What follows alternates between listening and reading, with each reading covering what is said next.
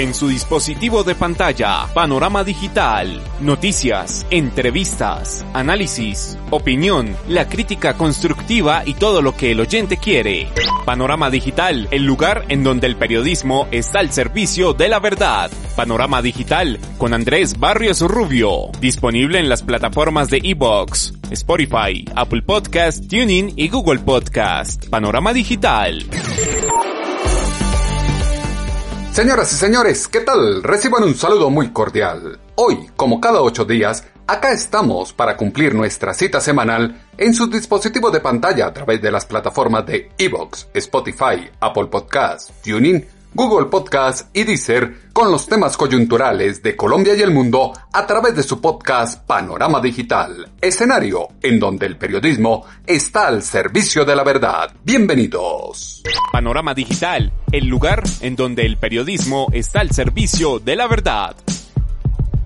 Complejo panorama vive Colombia desde la confesión de las FARC frente al asesinato de Álvaro Gómez Hurtado, nueva polarización, divergencia que acrecienta cada una de las creencias que tiene el colombiano de cara a lo que ocurrió y lo que quiere escuchar en el momento de la reconstrucción de la verdad. Escenario que por ahora tiene un bandido que admite lo que hizo, pero una población que no cree en lo que está diciendo, en el ambiente se percibe un acto estratégico detrás de cada una de las acciones que estos actores han llevado al interior del proceso en la JEP. Reconstrucción parcial y amañada de cada uno de los hechos hace que la globalidad de lo que verdaderamente ocurrió sea un insumo de la narrativa que va a permitir dejar un legado a las nuevas generaciones, discurso para aprender de los errores cometidos y aquello que ocurrió al interior del conflicto más antiguo del continente. Andrés Barrios Rubio tiene el panorama digital.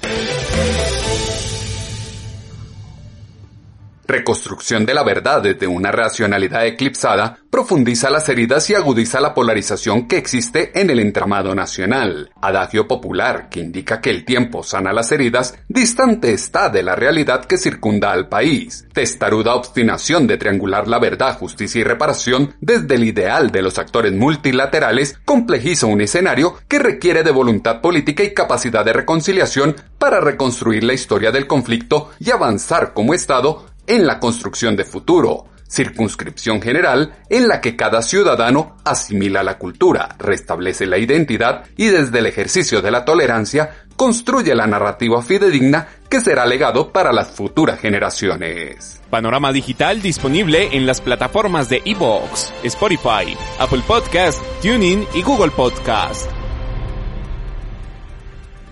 Esfera social colombiana sucumbe en la tensión emocional que saca a flote maraña de mentiras que tejen actores de la lucha armada en busca de aceptación en su reincorporación a la vida civil. Imperfecto acuerdo de La Habana, cuatro años de pugna institucional por el desconocimiento de la voluntad popular en el plebiscito sobre los acuerdos de paz, anuencia de la JEP con la impunidad, mezquindad de los exmilitantes guerrilleros y reincorporación de disidencias a la lucha armada tienden un manto de duda sobre los intereses que existen en la confesión de un delito que nadie endilgaba a las FARC. La actualidad nacional e internacional siempre se escucha en su podcast, Panorama Digital con Andrés Barrios Rubio. Oportunismo circunstancial que quiere ser aprovechado para atacar las bases del estamento democrático del país y seguir ahondando la recalcitrante polarización que marca el derrotero nacional a la sombra de dos corrientes, en este caso liberales y conservadores. Confesión FAR frente a la autoría de la muerte de Álvaro Gómez Hurtado exalta los ánimos y genera diatriba entre lo que sucedió, lo que se cree y lo que se quiere escuchar. Polvareda que ahora se arma parte del reconocimiento de crímenes en la JEP y acá se escucha en la voz de la presidenta de la Justicia Especial para la Paz, Patricia Linares. La Jurisdicción Especial para la Paz informa que la Sala de Reconocimiento de Verdad y Responsabilidad, después de una reunión celebrada el 25 de septiembre, ha recibido una carta en representación del antiguo secretariado de las FARC-EP en la cual ofrecen aportar verdad, esclarecer los hechos ocurridos y asumir tempranamente la responsabilidad en los siguientes casos. Homicidio de Álvaro Gómez Hurtado, 2 de noviembre de 1995. Homicidio de Hernando Pizarro León Gómez, ocurrido el 25 de febrero de 1995. Homicidio de Jesús Antonio Bejarano, ocurrido el 15 de septiembre de 1999. Homicidio de José Fedor Rey Javier Delgado, ocurrido el 30 de junio de 2002. Homicidio del general Fernando Landeazábal Reyes, ocurrido el 12 de mayo de 1998. Homicidio del representante a la Cámara Pablo Emilio Guarín, ocurrido el 15 de noviembre de 1987. La carta recibida por la JEP el día 30 de septiembre de 2020 está firmada por Julián Gallo Cubillos, Pastor Lisandro Alape Larscarro, y Pablo Catatumbo Torres Victoria y sus abogados. El contenido de esta carta ya se encuentra en trámite en la sala de reconocimiento de verdad y responsabilidad para lo de su competencia. Competencia que entra en seria cuestión frente a los intereses ocultos tras esta aceptación. Ideales de la lucha guerrillera de los años 60 y el enconado rencor a legendarios e icónicos nombres y apellidos de las corrientes rojas y azules del país no pueden ser estandarte para exaltar capítulos ya cerrados de la nación y justificar actos criminales de lesa humanidad. Contexto del asesinato de Álvaro Gómez Hurtado el 2 de noviembre de 1995 denota múltiples aristas que conectan el magnicidio con actores distantes a los intereses guerrilleros, complejo entorno del narcotráfico infiltrado en la política, sumado a la descomposición de los organismos de seguridad del Estado esgrimen 8.000 razones conspiradoras para cegar la vida del político conservador. ¿Cuál es la hipótesis sobre el crimen de su padre? Lo dijo a Semana en Vivo el hijo de Álvaro Gómez Hurtado, Mauricio Gómez. Eso fue un crimen de Estado. Eso fue que el señor Samper estaba contra la pared porque, por lo que le dijo mi padre, usted no se puede quedar. No se puede quedar porque recibió la plata de los narcos. ¿Cómo se sale usted de ese enredo? ¿Cómo se sale de una acusación que ya estaba, bueno, ya estaba probado que había recibido la plata de los, de los narcos? ¿Cómo se sale de eso? ¿Cómo salen, ¿Cómo salen de este tipo? De este tipo que sigue molestando. La manera es eliminándolo, quitándose esa pieza y así eso fue lo que pasó. Mi padre lo mató y no pasó, y lo mataron Lo mataron y no pasó absolutamente nada. Conexidad del establecimiento e ilegales en el marco de la confrontación deja más preguntas que respuestas en la aceptación FAR. Carta a la JEP, firmada por Pastor Alape, Pablo Catatumbo y Julián Gallo, ratificada en posterior manifiesto del partido FAR, comunicación de Rodrigo Londoño Timochenko Álvaro Leiva y entrevista de Carlos Antonio Lozada al espectador, deja en evidencia una vez más la inoperancia del sistema jurídico colombiano y su conexidad con los intereses políticos e ideológicos del momento. Es importante contextualizar lo que está pasando en las FARC y la JEP, y es eso lo que justamente hizo en sesión del Congreso la senadora Paloma Valencia. Yo quiero contextualizarle a los colombianos lo que está pasando. Primera escena, las FARC ante la JEP durante dos años no hacen una sola confesión individual de ningún delito. Los colombianos seguimos esperando que nos notificaran sobre los secuestros, las masacres, las voladuras de pueblos, la esclavitud sexual de los niños, el reclutamiento de los menores, los abortos forzados. Todo eso, silencio absoluto. Alguna que otra declaración conjunta en la que le echaban la culpa a quienes no se desmovilizaron o a quienes ya se murieron. Esa es la primera escena. Segunda escena, una reunión en el apartamento del exministro Cristo, perteneciente a un sector liberal, eh, con el presidente Santo y todos los miembros de la cúpula de las FARC. Tercera escena, la ex senadora Piedad Córdoba, también del mismo sector liberal, anuncia que las FARC tienen una verdad guardada, que no han confesado el asesinato del doctor Álvaro Gómez Hurtado. Cuarta escena, las FARC salen a reclamar ese eh, magnicidio. Quinta escena, lo hacen entre la JEP para lograr que no haya ninguna sanción y que por supuesto todo quede en las sanciones restaurativas que supuestamente va a haber, que no son nada y que no existen y que no ha habido en estos dos años. Eh, quinta escena, aparece un responsable que asume el magnicidio. Evidentemente, para la familia del doctor Álvaro Gómez, aquí lo que hay es un intento de usurpar una investigación que viene avanzando en la justicia ordinaria con testimonios ya muy bien dados del cartel de Cali y el cartel del Valle sobre el asesinato del doctor Álvaro Gómez Hurtado, o aquí la realidad es que también las FARC participaron. Entonces, vayamos al fondo. Si las FARC participaron, uno no puede dejar de lado la reunión con los sectores del Partido Liberal que estuvieron en el régimen donde se le causó la muerte al doctor Álvaro Gómez. Porque esto tiene que quedar muy claro para los colombianos. Estos no pueden ser simplemente confesiones para sepultar la, verdad que se está adelantando en las investigaciones en la justicia ordinaria. Confesiones para ocultar la verdad. 25 años de pruebas desestimadas, pistas engavetadas, testimonios amañados y demás actos procesales llaman a cuestionar estrategia del silencio que apostó por profundizar las contradicciones, crimen perfecto en el que el estamento judicial exhibe su fragilidad, condena a inocentes, acrecienta las discrepancias al interior del colectivo y honra los señalamientos entre unos y otros. Inaceptable biosfera en la que el bandido devela su acto y nadie le cree. Engorrosa coyuntura que hace difícil asimilar la versión FARC en el asesinato de Álvaro Gómez Hurtado, pues no se aceptan los delitos evidentes,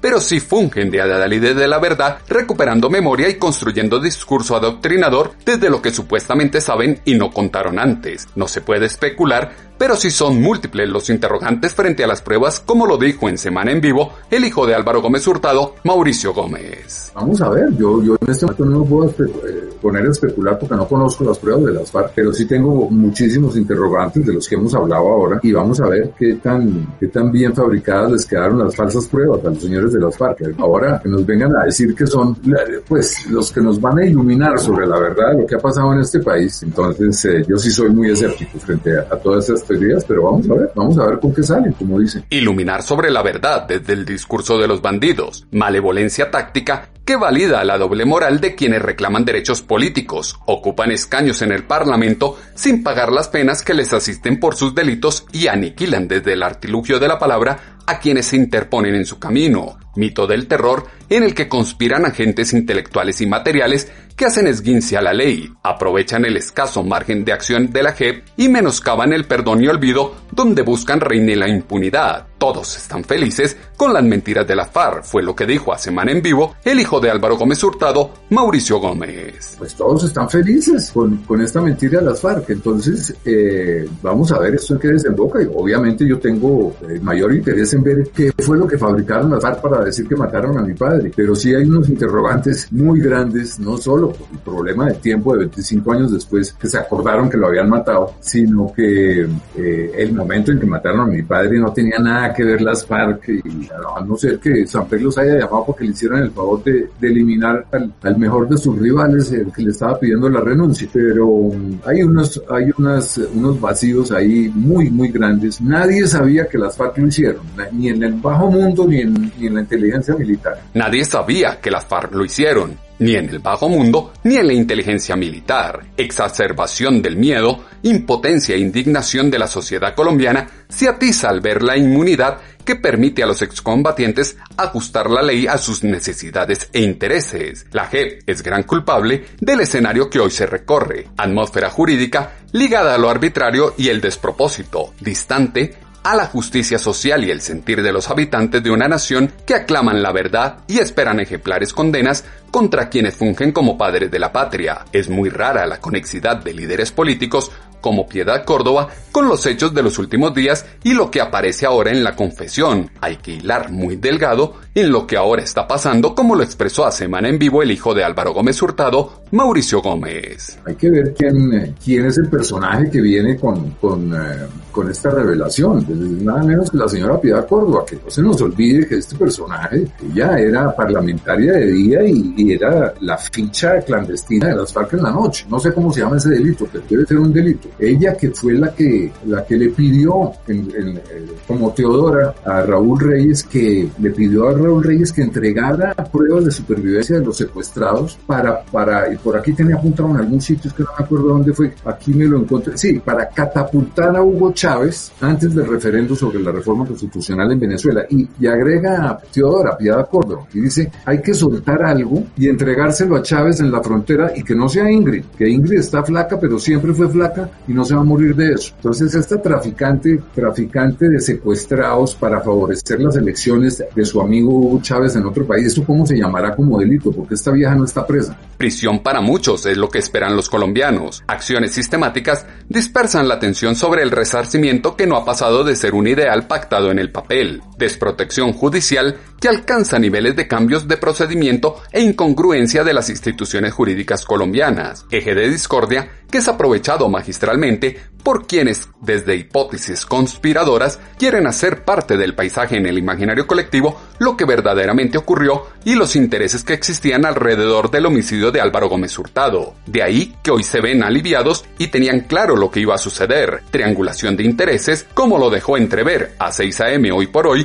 el abogado de la familia Gómez Hurtado, Enrique Gómez. Yo los vi aliviados, como que ya tenían claro que esto iba a suceder, porque pues no puedo dejar de relacionar la reunión de Cristo, pues que ha sido un mensajero histórico de Ernesto Samper con Santos y el secretariado, esa reunión secreta y la muy coordinada intervención eh, a principios de septiembre, tal vez el 5 o 6 de septiembre de Pia Córdoba, eh, lanzando o flotando esta versión a la prensa y al país. Esto es una mascarada y creo que Ernesto Samper y Horacio Serpa pues juegan en, en, la obra de teatro que están tratando de empujarle al pueblo colombiano, pues juegan su rol de vírgenes desconsoladas. Me las imagino a los dos con las, eh, las sábanas cubriéndose, diciendo, ay, por Dios, mire todo lo que nos ha pasado cuando ellos han sido unos instigadores de la desviación de esta investigación. La verdad es que yo quedé sorprendido. Yo pensé que en la carta sí iba a estar la monita retrechera. En la carta se quedan muchos detalles por fuera y quedan diversos cabos sueltos. Renuencia de la familia del líder inmolado a aceptar el rumbo que ahora toma el proceso es entendible toda vez que por años las conjeturas se ciñeron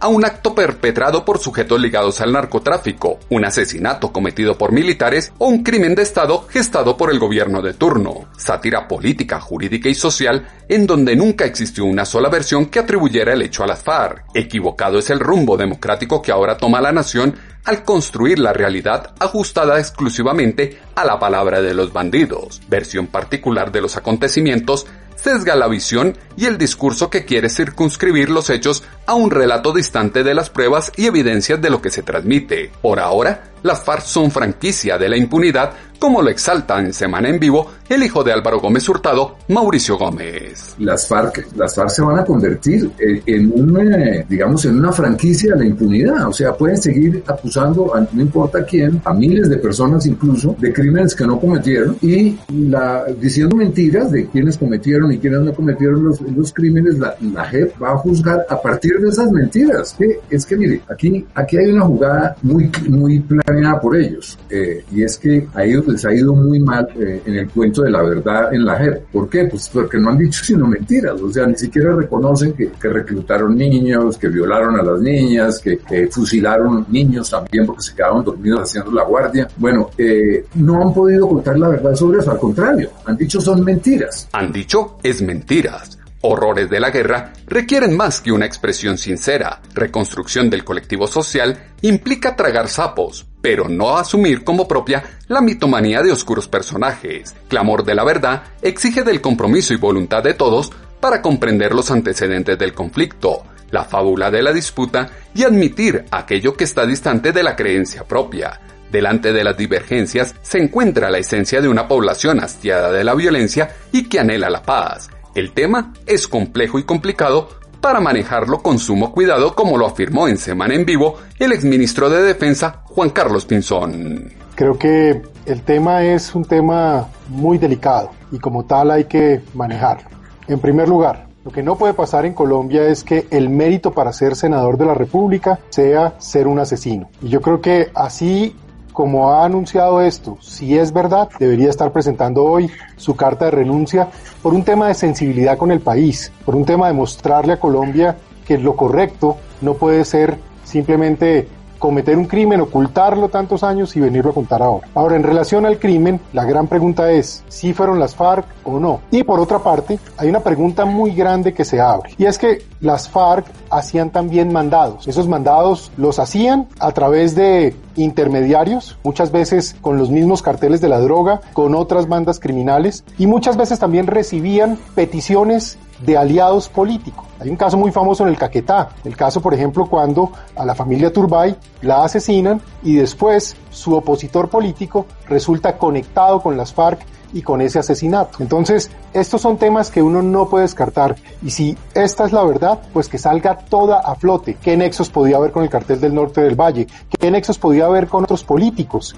Y por el otro lado, quiénes son los miembros de la red urbana Antonio Nariño en Bogotá que no se desmovilizaron y que formaron parte de una relación clandestina con esa organización. Gran pregunta. ¿Quiénes faltaron por desmovilizar de esas milicias urbanas de Bogotá? Solución estructural que suprime prejuicios y estereotipos, abre el debate y agenda construcción de la noción de realidad que permita a las capas jóvenes de la población aprender de los complejos errores que sumieron a Colombia en el conflicto más antiguo del continente. La verdad jamás será absoluta. Ingenuo es ponderar la fría y cínica declaración de sórdidos personajes que desde el embuste han incumplido con los acuerdos, entrega total de las armas, aportación de bienes y dinero, aceptación de delitos criminales y ligados al narcotráfico, secuestro, reclutamiento de menores, entre otras contravenciones. La presencia de los excombatientes en el Congreso se hace compleja, el tema trasciende la escena política y su representatividad, como lo dijo en Semana en Vivo el exalcalde de Bogotá, Lucho Garzón. yo solamente haré una reflexión, obviamente política, porque yo no logro entender por qué se está cuestionando entonces la... Por un lado se, cuestiona la verdad de, los A y por otro lado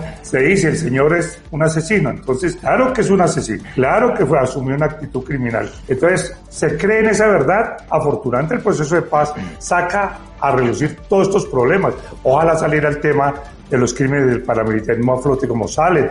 Yo lo que creo es que el, gran, el proceso de paz tiene una gran, un gran activo, la verdad. Pues realmente creo que, que, es, es, creíble porque uno no se autoflagela ni se inmola para decir esto, a, cambio de qué y por qué. Entonces la primera reflexión es, yo sí creo que debía renunciar, pero, pero no por el tema jurídico, porque jurídicamente define el Consejo de Estado que demanda la curul o jurídicamente también está la propia JEP o la Fiscalía. Entonces en ese sentido yo realmente creo que eh, no es por el tema jurídico, el tema es político porque él es de la bancada de la oposición, porque él representa al fin y al cabo un símbolo de la paz y de todo el proceso de, de negociación con la FARC, pero al mismo tiempo tiene un debate político muy fuerte en el Congreso, entonces lo van a estar todo el tiempo, la, su vocería va a estar muy delegitimada. Y tercero, porque afecta claramente eh, la bancada de la oposición. Eh, van a seguir saliendo. Es que este proceso de paz tiene una ventaja, la verdad. Y entonces uno cree en eso o no cree, porque ayer no creía nadie, y ahora todo el mundo le da credibilidad. Entonces yo sí creo, yo parto de la, de la idea de que con eso que confesó él, pues le queda muy difícil mantenerse en el Congreso, pero eso van a seguir saliendo cosas, lo veremos en el camino. Van a seguir saliendo muchas cosas que veremos en el camino. Voto de confianza ha sido roto por los ex líderes guerrilleros y la desconfianza convoca a investigar y contrastar las versiones que ahora se aportan, despejar el mar de mentiras y contradicciones desde el que se burlan de los colombianos. La construcción de la paz requiere de todos los detalles que permitan comprobar, más allá de cualquier duda razonable, la verdad completa de cada uno de los casos que se les atribuyen. Las voces de los protagonistas se escuchan con análisis y contexto en Panorama Digital. acto de reconciliación no tendrá cabida mientras se articulen, desde apartamentos del norte de Bogotá, pasos estratégicos de impacto en la percepción del ciudadano sin establecer el límite a la credibilidad que se dará a la palabra de los bandidos. Elementos que fueron insumo de la columna de opinión esta semana en pulso.com que hemos titulado Colombia entre el mito y la realidad. Sus comentarios, como siempre los esperamos en la cuenta en Twitter, arroba a tutobarrios o en la página web www.andresbarriosrubio.com. Andrés Barrios Rubio, una voz confiable, una voz en el panorama digital. Sencillo, parece ahora el querer expiar culpas y limpiar atribuyendo hechos a quienes no pueden declarar porque ya están muertos. Flaco favor, hacen a la historia sujetos humanistas, socialdemócratas o líderes alternativos en confluencia con fuerzas disyuntivas. Caos institucional de los estamentos gubernamentales colombianos delinea la urgente necesidad de hacer frente a una reforma profunda en las bases conceptuales de la sociedad nacional. El país requiere tramitar con urgencia una reforma política y una metamorfosis a la justicia que permita instituir una democracia en donde todos se sientan representados, reconocidos e identificados. Todo lo que usted necesita saber está a un clic de distancia con Panorama Digital. En ocho días volveremos a tener una cita, ustedes y nosotros, en sus dispositivos de pantalla a través de las plataformas de Evox, Spotify, Apple Podcasts, TuneIn, Google Podcasts y Deezer, con otro tema de análisis, opinión y debate en este, su podcast Panorama Digital con Andrés Barrio Rubio. En su dispositivo de pantalla, Panorama Digital, noticias, entrevistas, análisis, opinión, la crítica constructiva y todo lo que el oyente quiere.